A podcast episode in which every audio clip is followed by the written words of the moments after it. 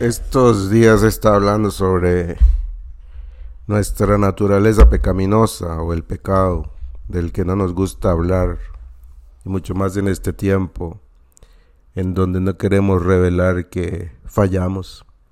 Todos cuidamos nuestra apariencia y queremos dar nuestra mejor cara, aunque en realidad muchas veces nosotros sabemos que, que no es así, que no que nuestra cara, la parte externa, lo que la gente ve, no es la realidad.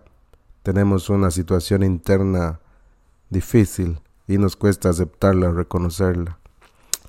Por eso hoy quiero hacer la conclusión de estos, de estos eh, temas de, eh, o de este tema más bien de, del, entender que yo soy un pecador. Y este audio va a ser un poco más largo que los demás mi reto había sido hacer audios pequeños de tres minutos todos los días, pero creo que amerita un poquito más de explicación esto que estoy, que estoy desarrollando en estos días. Y voy a hacer un repaso rápido y voy a profundizar un poquito más en el tema.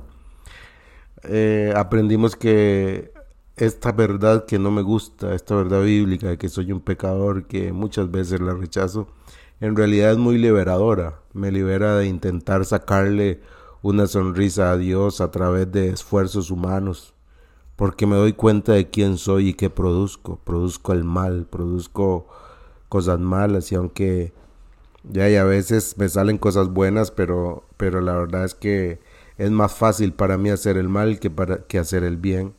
Entonces me libera de, esa, de ese intento que a veces tenemos de querer quedar bien con Dios haciendo esfuerzos humanos. También me libera de la hipocresía que nos lleva a juzgar a otros eh, o a proyectar una imagen de, de, santo, de perfecto y andar por ahí por, por la sociedad o en las relaciones tratando de, de, que la gente piense que yo soy muy santo o yo mismo me la creo, creo que yo soy muy santo y, y entonces este, ando juzgando a los demás y creo que llegamos a los grupos y nos reunimos los grupos en donde se reúnen aparentemente los santos y todo el mundo tiene la vida resuelta, todo el mundo está prosperado y en victoria, ¿verdad? Aunque en realidad no sea así. Y eso nos hace un grupo enfermo, un grupo en donde no fluye Dios porque eh, esas son máscaras, porque ahí no pasa mucho, solamente vivimos de apariencias pero también vimos que esta verdad nos libera de la falsa idea de que me merezco algo. A veces nosotros cumplimos, hacemos cosas obedientemente a Dios, según nosotros, pero si al final usted está esperando que por lo que usted hizo Dios le tiene que responder sus oraciones como usted piensa, entonces usted no lo hizo por amor a Dios, usted lo hizo porque tenía un interés perverso detrás de las acciones que usted tenía. Pensó que Dios le iba a satisfacer sus deseos y por eso usted hizo esas cosas. Esto es una falsa obediencia y la verdad de que somos pecadores nos libera de eso.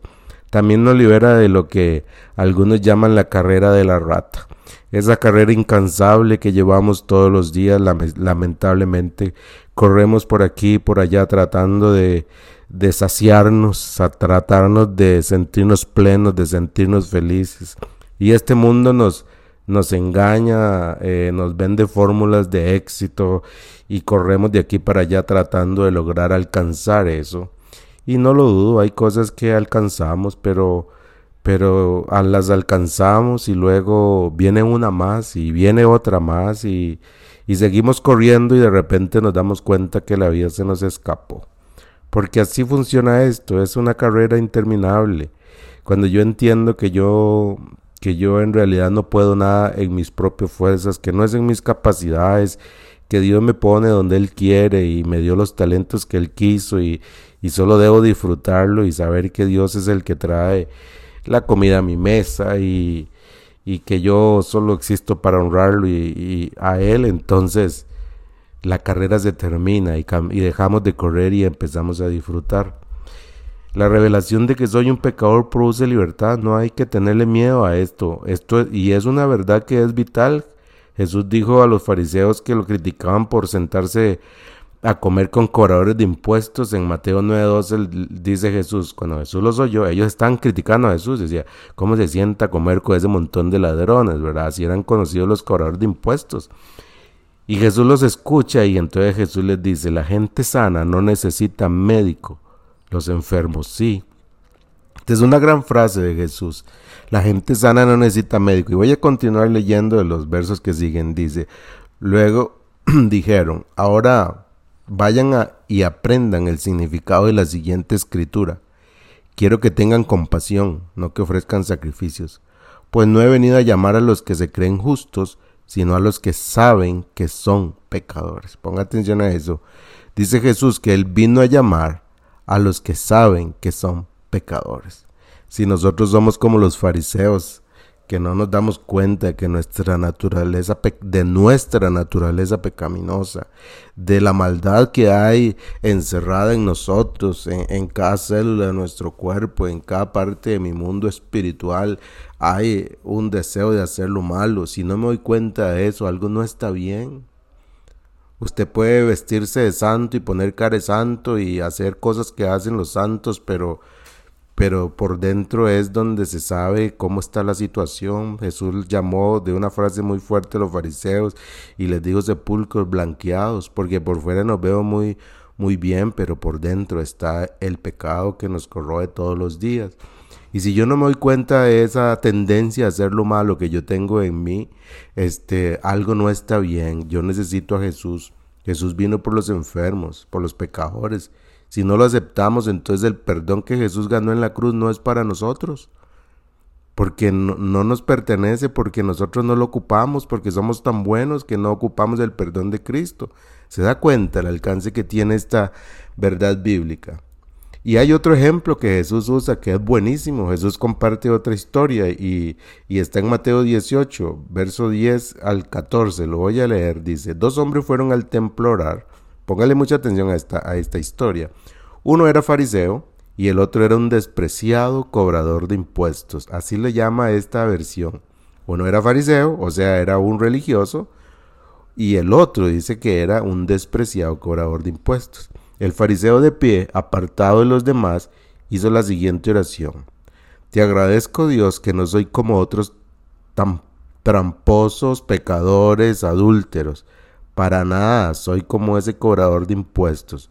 Ayuno dos veces a la semana y te doy el diezmo de mis ingresos. Así oró el fariseo. Ahora escuchemos cómo ora el otro. En cambio, el cobrador de impuestos se quedó a la distancia y ni siquiera se atrevía a levantar la mirada al cielo mientras oraba, sino que golpeó su pecho en señal de dolor mientras decía, Oh Dios, ten compasión de mí, porque soy un pecador. Les digo que fue este pecador y no el fariseo quien volvió a su casa justificado delante de Dios, pues los que se exaltan a sí mismos serán humillados y los que se humillan serán exaltados. Qué interesante. Aquí Jesús pone a esos dos hombres, uno que es religioso, que cumple con cuestiones religiosas y, y que cree que es mucho mejor que los demás, y está el otro hombre que sabe que es un pecador que no que no merece nada de Dios y Jesús lo dice muy claro. Les digo que fue este pecador y no el fariseo quien volvió a su casa justificado delante de Dios. A esto es a lo que me refiero. La verdad de que somos pecadores es vital. No es que fuimos, es que somos. Porque sí, sí, claro, Jesús, cuando, cuando entregamos nuestra vida a Jesús, eh, fueron perdonados todos nuestros pecados. Eso lo tengo muy claro, pero en el día a día nosotros seguimos recibiendo el perdón de Dios. El perdón de Dios y su gracia es como una catarata que cae todos los días y todos los días la necesitamos porque todos los días nos ensuciamos con el pecado. Por eso no tenemos autoridad para juzgar y condenar a otros y por eso vivir sin entender esta verdad es tan es tan tan frustrante y es vivir sin ser feliz y sin disfrutar lo que Dios ha ganado para nosotros. Nos volvemos personas amargadas que, que, que vivimos una, una falsedad. Fue el pecador el que salió perdonado. Y luego Pablo nos revela su insatisfacción con su naturaleza pecaminosa. En Romanos capítulo 7, el verso 18 y 19, Pablo dice esto, yo sé que en mí, Es decir, en mi naturaleza pecaminosa no existe nada bueno. Quiero hacer lo que es correcto, pero no puedo. Quiero hacer lo que es bueno, pero no lo hago. No quiero hacer lo que está mal, pero igual lo hago. Vea, vea lo que Pablo está diciendo aquí. Pablo mismo está abriéndonos su corazón en el capítulo 7 y diciéndonos quién es, cómo vive esto. Y yo me identifico plenamente con Pablo. Eso me pasa a mí. Yo no quiero pecar, pero peco.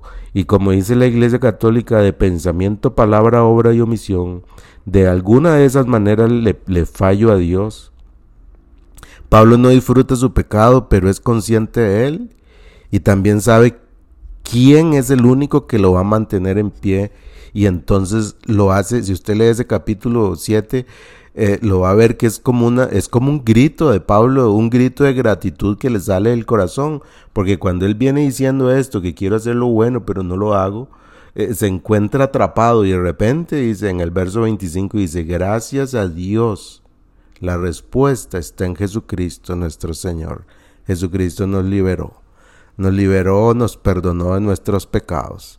Y si bien es cierto, somos nuevas criaturas y eso es indudable, y todos nuestros pecados han sido perdonados, en la práctica, todos los días, nosotros reconocemos y aceptamos que no llegamos a cumplir con Dios en todo lo que nos pide.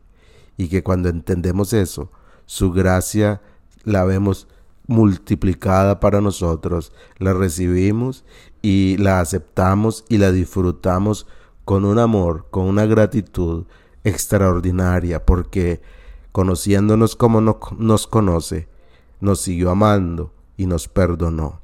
Eso hace que el Evangelio y esta verdad de que soy un pecador sea tan valiosa. La verdad del Evangelio que dice que soy un pecador, aunque no nos gusta, es de vital importancia. No hay una sola persona que pueda ir al cielo si no le ha sido revelada esta verdad. Solo por revelación de Dios podemos abrazar esta verdad. Y cuando la abrazamos somos liberados de intentar quedar bien con Dios con esfuerzos humanos.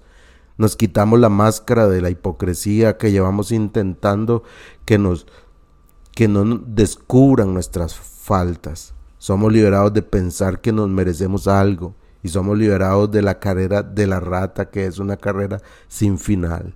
Y entonces soy feliz. Soy feliz porque he sido perdonado de mis pecados y aunque peco todos los días, Él sigue siendo, Él sigue siendo mi perdón, Él sigue siendo el amor que nunca he tenido, el amor que nunca tuve, porque no hay nadie que me ame en la manera en que me amó Jesús. Por eso hoy de gracias por esta verdad que es completamente liberadora. Un abrazo.